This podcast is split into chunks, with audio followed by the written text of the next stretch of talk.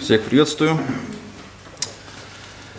А, мы с вами продолжаем изучение послания к римлянам. В 8 главе находимся. Будем сегодня читать с 5 по 11 стихи. Римлянам 8.5. «Ибо живущие по плоти о плоском помышляют, а живущие по духу о духовном. Помышления плоские – суть смерть, а помышления духовные – жизнь и мир. Потому что плоские помышления – суть вражда против Бога, ибо закону Божию не покоряются, да и не могут. Посему живущие по плоти Богу угодить не могут. Но вы не по плоти живете, а по духу, если только Дух Божий живет в вас. Если же кто Духа Христова не имеет, тот и не его. А если Христос в вас, то тело мертво для греха, но Дух жив для праведности. Если же Дух того, кто воскресил из мертвых Иисуса, живет в вас, то воскрешивший Христа из мертвых оживит ваши смертные тела Духом Своим, живущим в вас. Мы пытаемся все время проследить, знаете, очень сложно, когда, например, если бы Павел только посвятил э, Евангелию, может быть, там несколько глав, но когда э, глубина Евангелия распространяется все глубже и глубже, Павел показывает масштабы того, что совершил Христос, и то, что касается нас, то каждый раз нужно держать эту мысль все время при себе, то есть иметь такую, скажем, общую картинку положения того, о чем говорит Павел. Поэтому восьмая глава – это уже какая-то, скажем, связь с тем, что совершил когда-то Христос. И мы продолжаем а, это повествование, и как оно касается нас, христиан. А, в начале восьмой главы Павел а, озвучил такую мысль, и говорил следующие слова. Итак, нет ныне никакого осуждения. Мы говорили о том, что э, э, Павел провозглашает некую идею, которая должна нас успокоить и вдохновить на нормальную христианскую жизнь. Мы должны ориентироваться на что-то другое, на что мы раньше не, не ориентировались. Седьмая глава заканчивается с таким криком души Павла о том, что он не в силах э, повиноваться Богу во, всем, во всей своей жизни – он понимал, с одной стороны, своим умом, что он хочет э, подчиняться Богу, а телом понимал, что не способен удовлетворить требования Бога, и тело, скажем, а, отказывается слушаться Христа. И все это он связывал с тем, что э, в результате грехопадения в человеке живет первородный грех, который все время, скажем, пытается человека вовлечь опять в старый образ жизни – и Павлу э, пришлось объяснять, что э, все эти вещи, которые с нами случаются, даже будучи христианами, когда мы получили мир с Богом, мы живем э, верою во Христа, что вещи, которые с нами случаются в результате нашей жизнедеятельности, это как так, ну, так называемые грехи, которые все равно, даже когда мы стали христианами, преследуют нас, это заставляет нас каким-то образом реагировать на эту, скажем, такую нестандартную ситуацию – когда мы только стали христианами, у нас такое было впечатление, что вот с новой жизнью у нас будет все, знаете, все по-новому. Вот все. Это вы знаете, как мы мечтаем иногда э, встать в понедельник, да, э, и начать новую жизнь.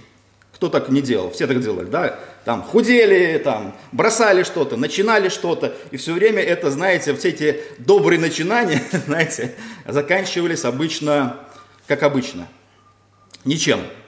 То есть нас хватало ненадолго, и потом мы терпели такое фиаско а, в наших таких побуждениях жизненных или стремлениях. И пытались при этом, нам нужно как-то реагировать на эту неудачу, да? Мы говорили, ну, ну, в следующий раз начнем. Ну, в этот раз не получилось. Мы как-то все время пытаемся мысленно придать этому какие-то яркие краски и не так, скажу, усугубить положение все-таки. Ну, у нас, например, есть сила воли, но есть, например, но она все время отдельно. Есть сила и есть воля, да, а вместе оно никак не соединяется. Сила воли нету. И все время мы пытаемся соединить два несоединимых а, фактора. То же самое и в жизни христиан. А, с одной стороны, мы вышли из-под а, сферы осуждения, которую Павел говорит в начале 8 главы. Мы как бы извлекли, извлечены из этой сферы осуждения, но опять какие-то факторы осуждения, какого-то, скажем, э, сбоя все время в христианской жизни, когда мы что-то делаем не так, оно присутствует, и это вовлекает в нас в определенное состояние, э, может быть, вовлечь состояние, греховное состояние мышления, что мы пытаемся опять вернуться к прежнему образу мышления и жизни. Вот в результате неудачи. Вот как бы, а, ну не получилось, давайте вернемся назад. Нет, вот Павел все время показывает, что то, что с нами случилось, необратимо. Мы вошли в присутствие Бога, и теперь в присутствии Бога нужно жить, научиться жить и мыслить совершенно по-другому, в отличие от того, как мы мыслили и жили раньше. И когда с нами случаются неудачи, это вовлекает в нас в определенный, знаете, такой стресс. Но Павел объясняет, что э, этот стресс, э, с одной стороны, нормален, и он и ненормален, как бы. Он ненормален лишь потому, что, естественно, мы согрешаем, это ненормально, а нормально это то, что последствия первородного греха, живущего в нас, они все равно влияют на нашу жизнь в любом случае. И не может быть иначе. Поэтому Павел, а, размышляя таким образом, говорит о том, что мы уже перешли а, вот такой водораздел, и мы входим совершенно в новое состояние жизни во Христе, жизни по духу. Пятый стих начинает, он говорит таким образом. «Ибо живущие по плоти о плоском помышляют, а живущие по духу о духовном». Если так вот просто читать этот текст, то обычно наше мышление, оно такое связано больше с делами. И с делами не просто с делами Бога, а с, а с нашими делами около Бога или в присутствии Бога. Мы все время пытаемся, скажем, заработать спасение, а, привнести что-то в присутствие Бога, доказать самим себе и Богу, что мы все-таки состоятельные. Но мы раньше говорили, Павел э, эту мысль буквально разложил до мельчайших деталей о том, что мы не способны и несостоятельные были что-то Богу дать. Все, что мы имеем, имеем просто как дар, который приходит от Бога, потому что мы не способны что-то привнести и сделать нашу жизнь духовной, как таковой. То есть все наши попытки, религиозные попытки, там, как иногда у людей, они ходят там по праздникам, привносят какие-то там, делают какие-то церемонии, как-то каким-то образом пытаются приобщиться к религии, но это не привносит а, никакого успокоения в их жизнь. И мы смотрим, что это такие вещи, они бесполезные. Но нечто подобное, иногда мы занимаемся то же самое. Мы все-таки иногда думаем, что мы все-таки способные вне Бога и вне, и вне его влияния э, что-то что привнести и сделать. И когда мы читаем, например, пятый стих, «Ибо живущие по плоти о плоском помышляют, а живущие по, по духу о духовном», мы думаем, что иногда мы, мы можем быть плотскими христианами, а иногда мы, мы можем быть духовными. Да? И, и тогда люди начинают э, распределять в своей жизни вещи. А вот духовно ли там готовит обед там дома, да, а, а, а, а не духовно ли вот это. Или, и многие вещи вот опускаются до уровня такого, знаете, бытового какого-то мышления. И Павел как бы говорит совершенно не об этом, он как бы наше мышление устремляет в сторону Бога и показывает немножко глобальнее о том, что есть духовное, что есть недуховное. Это не связано с нашей обычной такой, знаете, повседневной жизнью, хотя иногда нас все время тянет так мыслить. Например, когда в первом стихе он говорит 8 главы, он как бы говорит следующие вещи. «Ибо нет никакого осуждения тем, которые во Христе». То есть это христи... мы во Христе, во-первых, находимся, и наше место... местоположение уже изменилось, в отличие от того, что мы раньше были водами, как он и говорил это в пятой главе. Следующее, четвертый стих, он говорит, «Э, оправдание закона исполнилось в нас, живущий не по плоти там, а по духу. То есть э, все время констатируют некие факты, которые должны показать нам, что духовная жизнь, она не связана просто с делами, нашими делами перед Богом.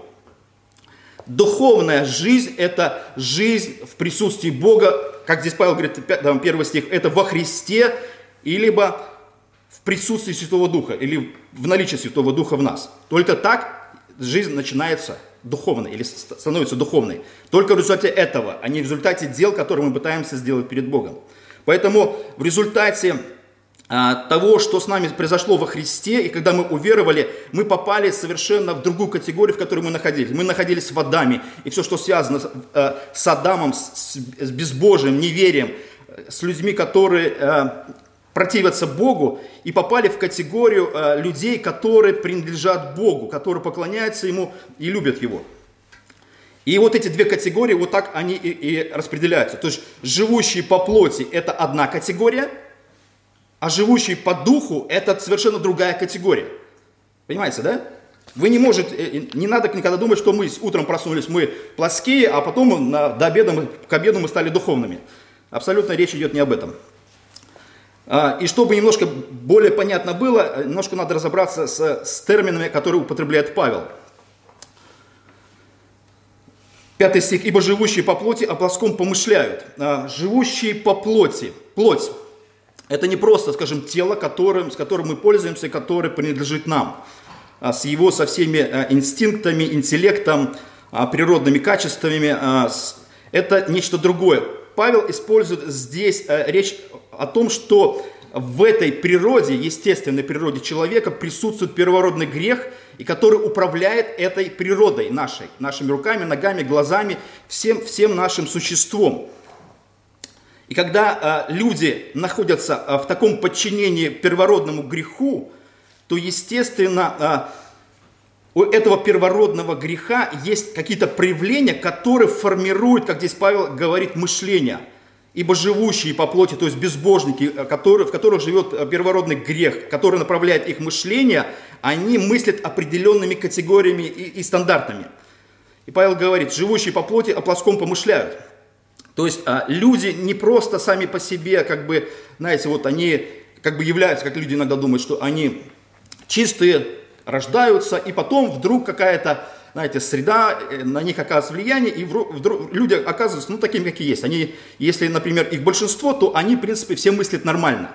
А если ты выпадаешь с этого большинства, значит, ты как-то вот уже какой-то нестандартный и находишься в меньшинстве. Естественно, люди не хотят иногда примыкать к меньшинству, к тому же, например, христианской среде, потому что это очень их, их мышление переворачивает – а, и Павел, когда говорит, что плотские люди или безбожники о плоском помышляют, то это не просто помышление. Такое слово, оно немножко такое, знаете, не употребляется а, в нашей среде. Это можно перевести как образ мышления, мировоззрение или менталитет, который человек имеет. То есть человек определенной формации, он определенным образом мыслит. У него определенным образом складываются а, логические связи.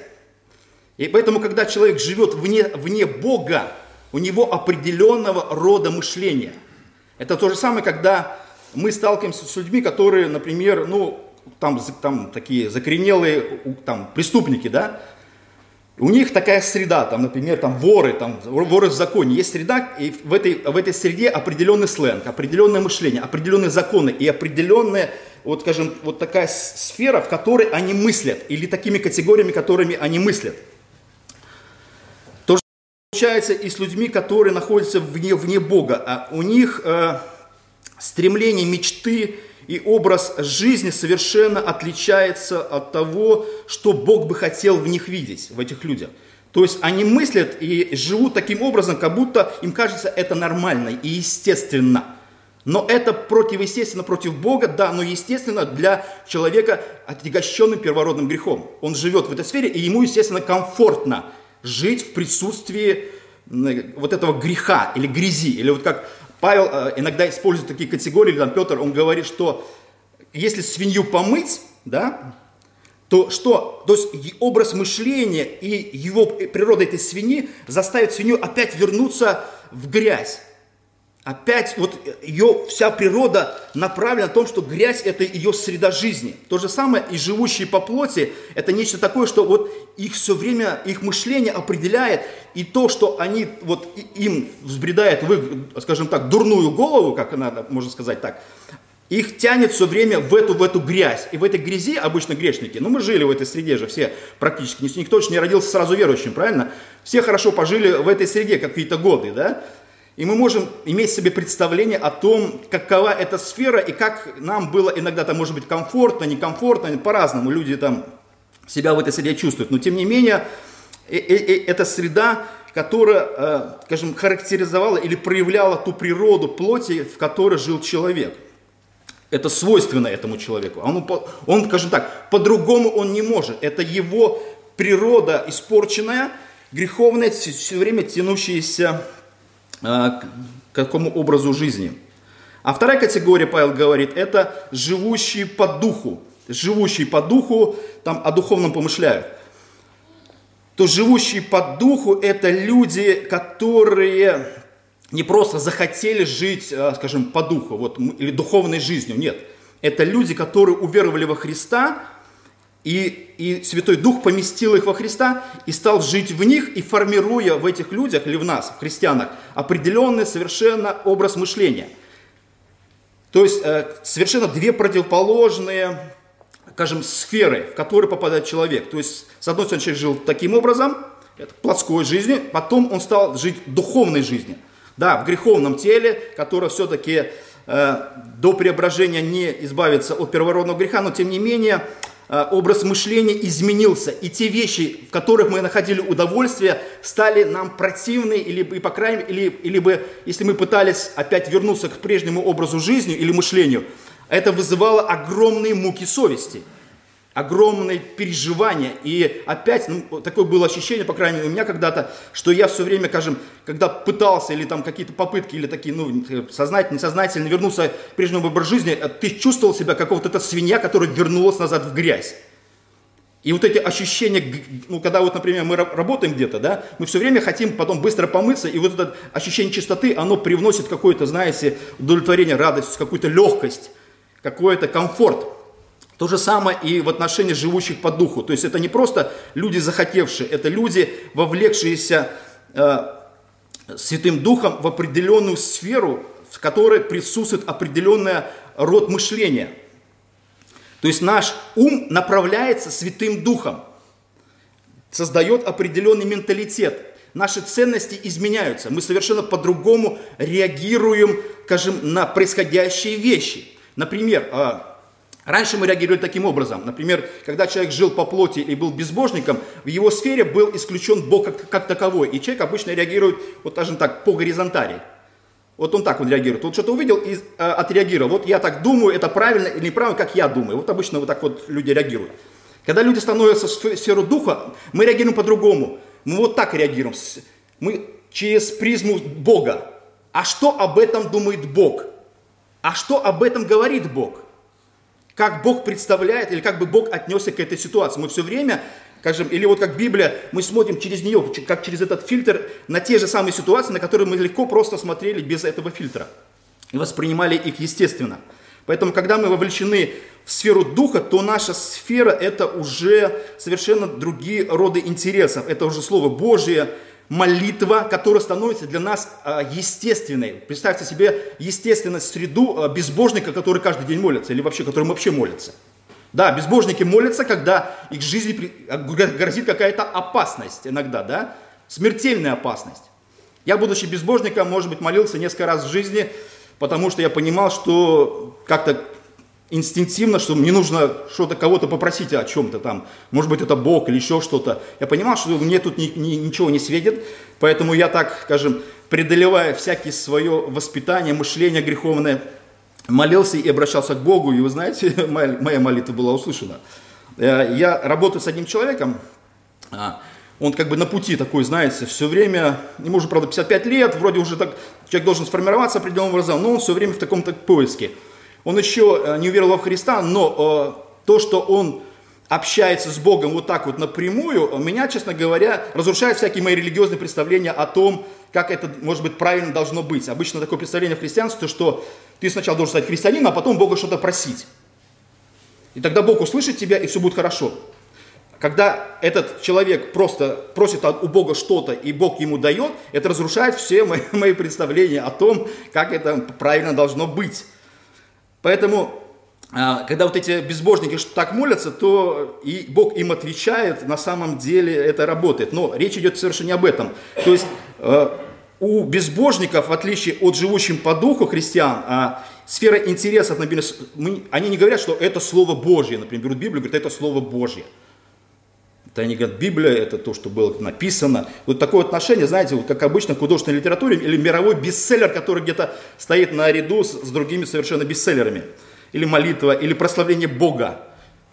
Или там, хотя все, даже безбожники, они все время произносят там слава Богу, там, да, там какие-то вот религиозные вещи, которые, кажется, ну, в нашем сознании это совершенно, скажем, мы не то что содрогаемся, но, по крайней мере, мы придаем этому реальный смысл. Мы пропускаем это через разум, через небо, и это для нас что-то что значит, в отличие от безбожника, который все время в речи употребляет очень много религиозной лексики. Вот, а еще, например, в их жизни э, христианское служение это вообще противоестественно. Обычно вопросы, которые они задают, они говорят, зачем вы тратите время в воскресенье? Это обычный вопрос, который все люди всегда задавали мне. Какой смысл столько времени тратить в воскресенье? или на Бога, или вот это, можно сделать какие-то полезные вещи. Вот такой суть мышления. А, и Павел дальше объясняет, что в сферу, в которую мы попали, в сферу Духа или в сферу э, Христа, в которой мы находимся, э, есть э, причинно-следственные связи. То есть есть последствия от духовной жизни и есть последствия от плоской жизни. И Павел в 6 стихе говорит, помышления плоские – суть смерть, а помышления духовной – жизнь и мир. Если перевести на наш понятный язык, то можно сказать следующим образом. Образ мышления – формирует наше положение вечности. Либо мы будем жить, либо мы умрем. По-другому быть не может. Казалось бы, от, от того, как мы мыслим, понимаете, да? Мы были, будем жить, либо умрем. Это во-первых. Во-вторых, это можно смотреть с другой стороны. Так как мы мыслим, это уже определило, где мы находимся. В сфере жизни, либо в сфере смерти. Поэтому Павел говорит, «А, помышления плоские – суть смерть. То есть люди, живущие под властью первородного греха и э, в безбожном э, мышлении, э, их мышление формирует определенные э, их положение и ведет к вечной погибели, потому что оно совершенно не вмещает в это мышление Бога и все, что связано с Богом. То есть просто Богу нет места вообще как такового. То есть оно просто отсутствует, люди вытесняются, каким образом, об этом дальше поговорим. Э, из своей жизни Бога. А, а помышление духовное – жизнь и мир. То есть Павел показывает такие буквальные, такие глобальные последствия от образа мышления, либо мировоззрения, которое есть у людей. То есть он говорит, у христиан, которые находятся в духовной сфере, а, у них результат их, их а, мышления – это первое – жизнь, это духовная жизнь или союз с Богом, или общение с Богом, которое определяет их скажем, благодеяние в этой жизни и, можно так сказать, в будущей, и это еще определяет наше отношение с Богом. Э, и отношение с Богом, оно выражено в виде мира. Как Павел говорит в Римлянам 5.1, там, итак, оправдавшись веру, имеем мир с Богом.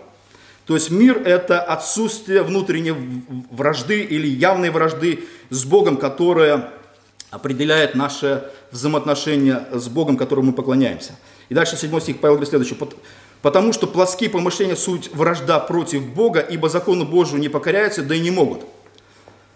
А Павел не просто, скажем так, вот, вот просто говорит, вот, это вот так и все. Нет, он пытается объяснить, чтобы мы поняли, что это не просто, скажем так, вот ты духовный либо плоской, не надо вот этих всех э, пояснений. Но Павлу нужно, чтобы мы поняли, что э, за всякое вот такое, скажем, неправильное действие, оно э, в результате несет определенное, скажем, последствие с этого неправильного действия либо мышления. И Павел говорит, посему, потому что плоские помышления – суть вражда против Бога. То есть а, плоские помышления или мышление безбожников, оно а, направлено в сторону войны в отношении Бога. И иногда а, война, она не может быть, скажем так, иногда э, безбожники воюют очень активно и явно, провозглашая, скажем, отсутствие Бога, нежелание подчиниться Ему, все, что связано там, с Библией, там, с, с христианством, со Христом, все это вызывает у них ну, такую, скажем, активную ярость. Я встречал таких людей, даже, даже скажем, не, э, когда это встречаюсь в, в, в ряде, скажем так, когда общаюсь с мужчинами, это одно. Когда я видел, обычно женщины по своей сути, они более, скажем, смиренные и более религиозные такие, вот в нашем обществе так точно. И даже больше очень женщин всегда присутствует в церквях, это было как, как в даже такой определенной статистики. Но когда я встречался с женщинами, которых э, просто э, информация о Боге вызывала такую, вы знаете, вот как поднимается что-то изнутри такое и вызывает такую прям ненависть. То есть ты думаешь, это к тебе ненависть или к тому, что ты говоришь, да? Или это все вместе? Что ты ассоциируешься, знаете, с чем-то таким, то, что им ненавистно. Поэтому есть люди, которые активно противостоят Богу, а есть люди, которые все-таки ведут себя таким, знаете, по, как, как сказать, по интеллигентному. То есть они говорят так, что мы, ну, мы не трогаем религию, мы не трогаем Бога, мы не трогаем христианство. Мы друг друга давайте не трогать, и чтобы между нами был такой, знаете, такой нейтралитет и, и, и, и такой псевдомир, который бы э, давал нам возможность жить так, как мы хотим. У нас нет плохих мыслей, они говорят о Боге, А то, что эти люди просто игнорируют Бога, сопротивляются или противодействуют Ему, или то, что Он желает от них, Он требует, люди против, против, против этого внутренне, скажем, тихо, ненавидя, противостоят или игнорируют, то это очень серьезные вещи. Например, э, в послании к евреям э, написано следующим образом, э, когда люди просто ну, игнорируют Христа, Бог говорит это следующее, что когда вы отвергаете кровь завета и то, что сделал Христос, фактически вы попираете, либо пинаете, либо просто делаете очень жесткие вещи по отношению к Христу. То есть э, это не просто какие-то безобидные вещи, это вещи, связанные именно с войной против Бога. Все, что касается Бога, людям просто ненавистно. Им ненавистно его, говорить о нем, там, о, его, о его слове, там, о его народе, о тех задачах, которые Бог ставит перед людьми, перед человечеством. Люди не хотят этого слышать, они тем более этому подчиняться. Вся их внутренняя сущность противостоит этому. Их вот эта внутренняя гордость, она просто, скажем, сметает на своем пути все. Например, когда Павел говорил в 7 главе 22 стихе, он э, как бы говорил о том, что человек, который находится в среде духа или верующий, он говорит о себе следующее. Эти люди находят удовольствие в законе Божьем. Даже будучи, скажем, находясь в греховном теле, эти люди находят удовольствие в том, что связано с Богом и с Его Словом, и с Его заповедями, и все, что касается Бога. А люди, которые невозрожденные, это им противоестественно. Они аморальны. Вот посмотрите, любой человек, в, котором, в жизни которого нет Бога, он не становится лучше, он становится более аморальным. У него нет сдерживающих факторов, у него нет каких-то барьеров, которые бы оградили его от вот этих всех внутренних греховных желаний.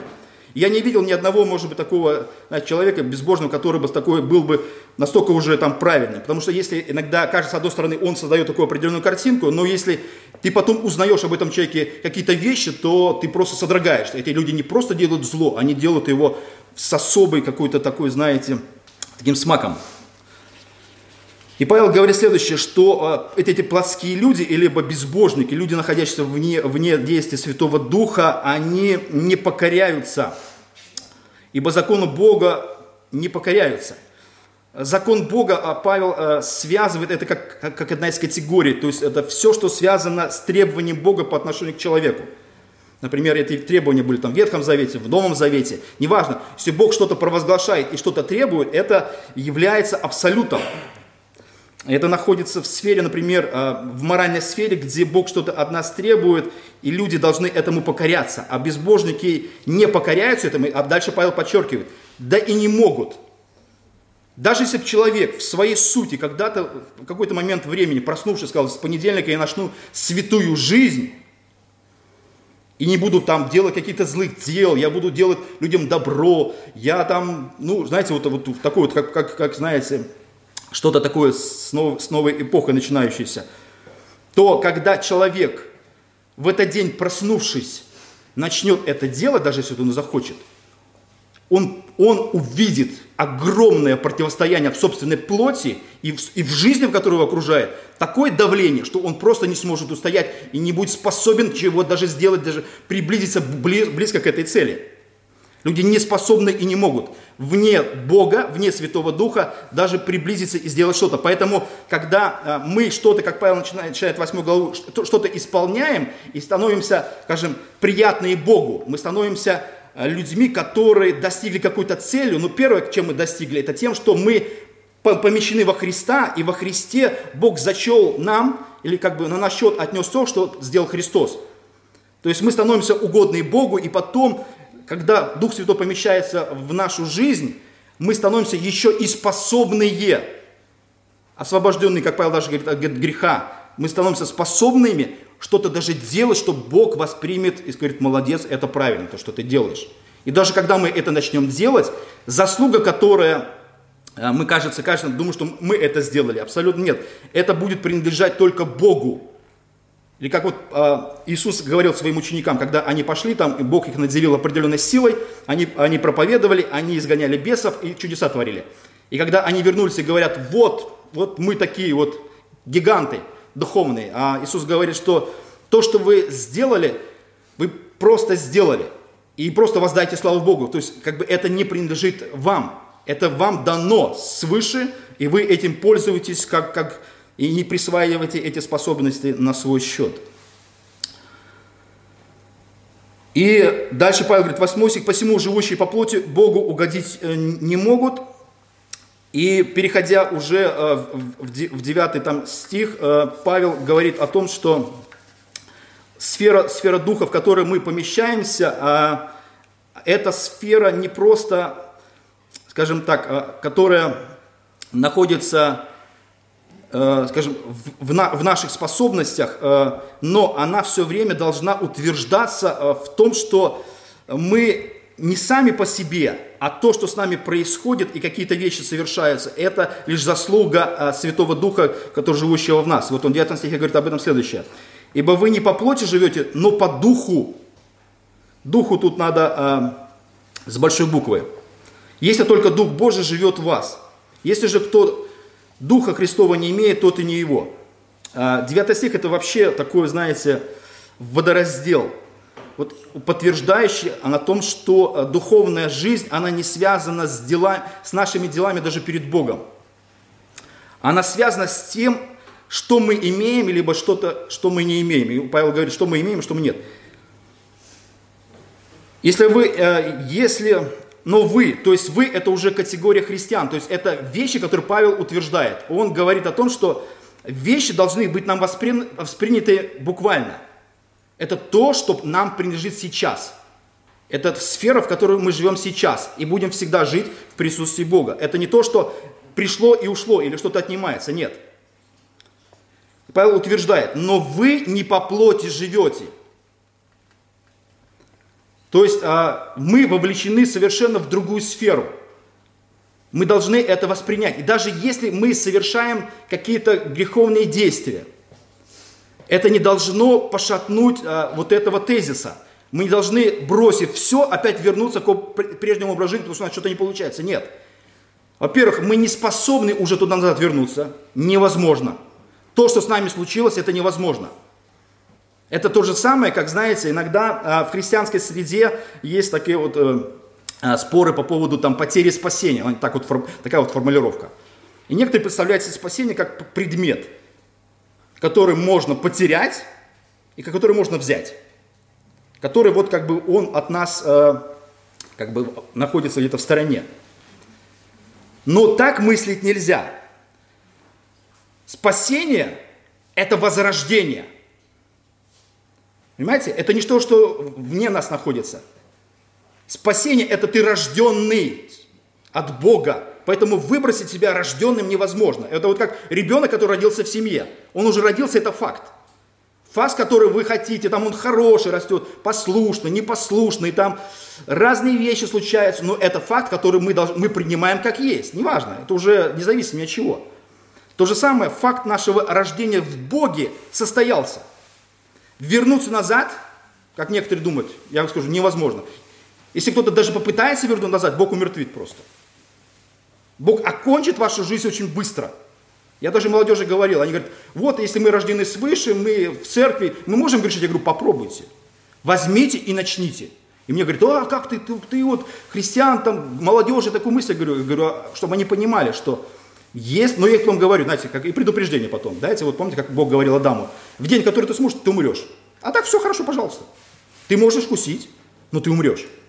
Пожалуйста, нет никаких проблем, нет ограничений, связанных с вашей жизнью. Вы можете это сделать. И все христиане знают. Есть вещи, которые мы можем сделать. Но мы понимаем, что то, что мы сделаем, мы находимся в присутствии Бога. И как поведет себя Бог, или знаете, как иногда в детстве мы боялись иногда родителей, там, или дети наши там, нас боялись. Что что мы можем сделать или на что мы способные в отношении детей, да? Поэтому, а, если мы начнем так делать, Бог решит этот вопрос очень быстро.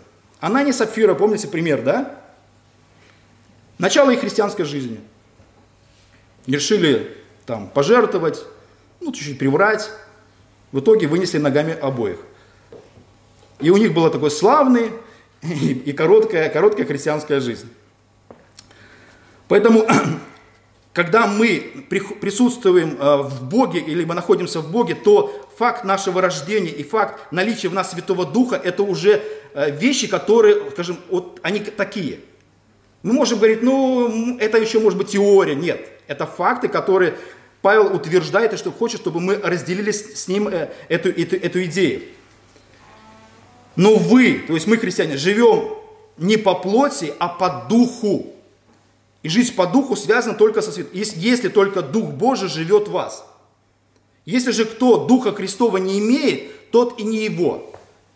То есть, во-первых, наличие христианской жизни, духовной жизни связано непосредственно с присутствием Святого Духа. И по-другому быть не может, абсолютно. Духовная жизнь – это только Святой Дух, живущий в нас.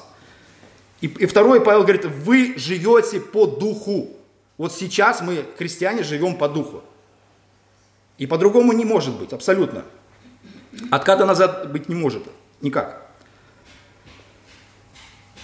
Поэтому эти вещи, они а, должны определять а, наше сознание. Вот именно сферу мышления, о котором раньше Павел говорил. То есть мышление формирует образ жизни, образ мышления, образ поведения, образ каких, направления нашей действ, нашего действия в любой сфере, где бы мы ни находились.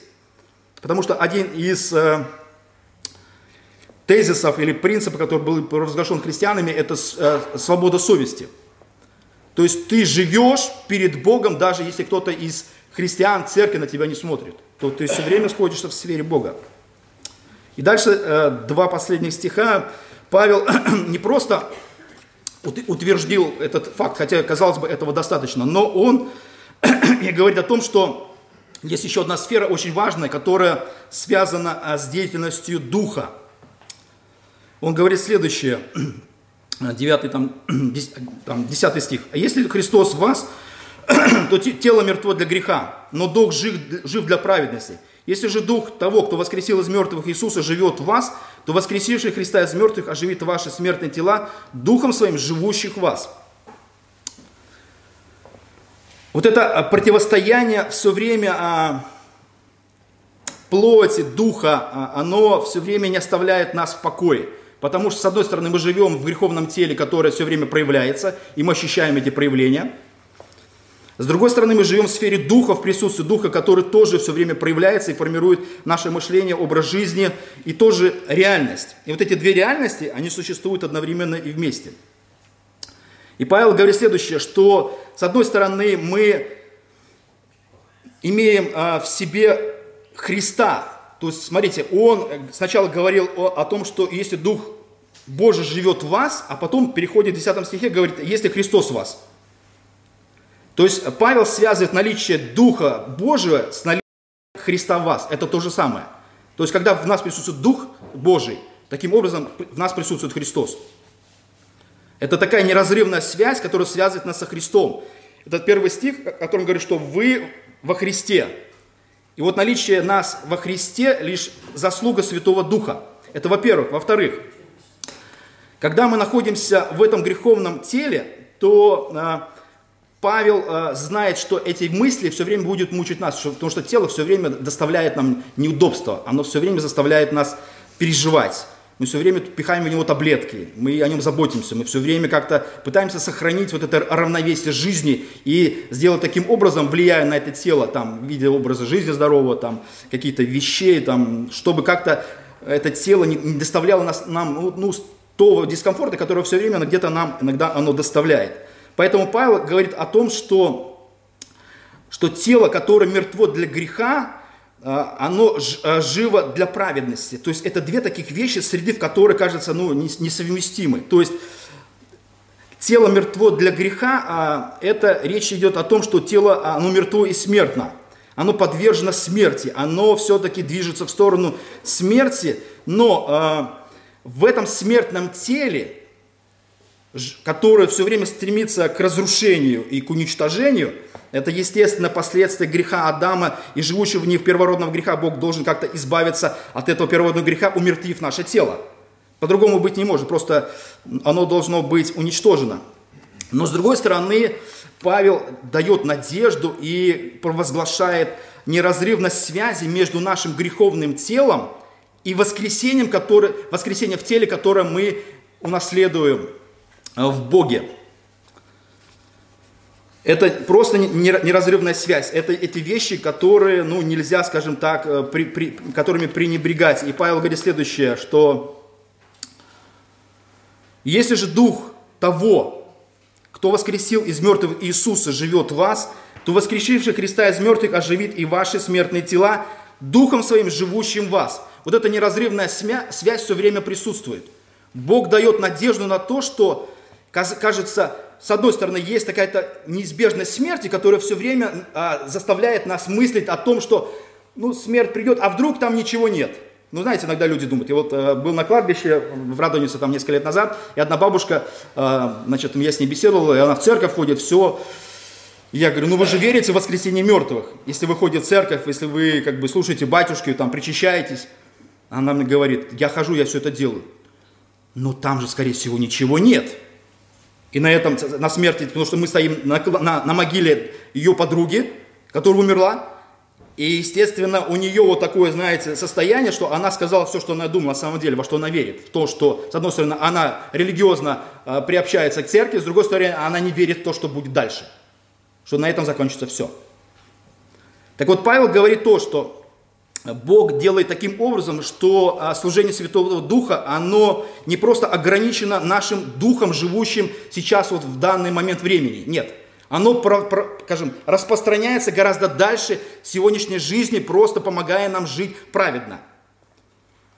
И здесь акцент стоит на том, что Бог, а, как бы Павел э, провозглашает идею Бога о том, что связано было с Иисусом. Он говорит следующее, что если же дух того, кто воскресил из мертвых Иисуса, речь идет о воскресении Иисуса в прославленном теле, когда Иисус воскрес, уже вечный, нетленный, прославленный, прекрасный, и к этой, к этой цели тоже стремимся мы. Это неразрывная связь между нашим вот этим телом и вот эта, вот эта греческая, греческая идея освободиться от ненавистного тела, освободить дух, и дух должен быть воссоединен с неким божеством, слиться с этой энергией, с этим божеством где-то, и освободиться от этого тела, то христианство совершенно по-другому э, мыслит. Оно говорит о том, что есть э, воскресение из мертвых в теле. Об этом очень много написано. И поэтому э, оживление этого тела, оно непосредственно связано с, с началом присутствия Духа Святого в нашем смертном теле. То есть наше смертное тело имеет преемственность, будет иметь преемственность с тем телом, которое мы получим при воскресении. У меня был первый вопрос, когда я пришел э, в христианство, а, а когда я умру, и когда Бог меня воскресит, а я буду помнить все или нет? Знаете, вот, вот такая идентификация, и мне хотелось как-то не потерять свою личность. Ну, да, не, не чтобы она обнулилась, знаете, вот как память пропала, а потом восстал, и ты как бы весь обнуленный, и как бы живешь, но ты уже, ты уже не тот, кто был раньше. Ты совершенно другая личность.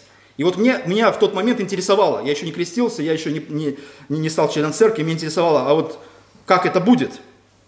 И в Писании очень много об этом сказано, что все, что с нами случится, будет прекрасно. Например, Филиппийцам 3 главе 20 стихе сказано следующее. «А мы ожидаем Спасителя Господа нашего Иисуса Христа, который униженное тело наше преобразит так, что оно будет сообразно славному телу Его, то есть Христа».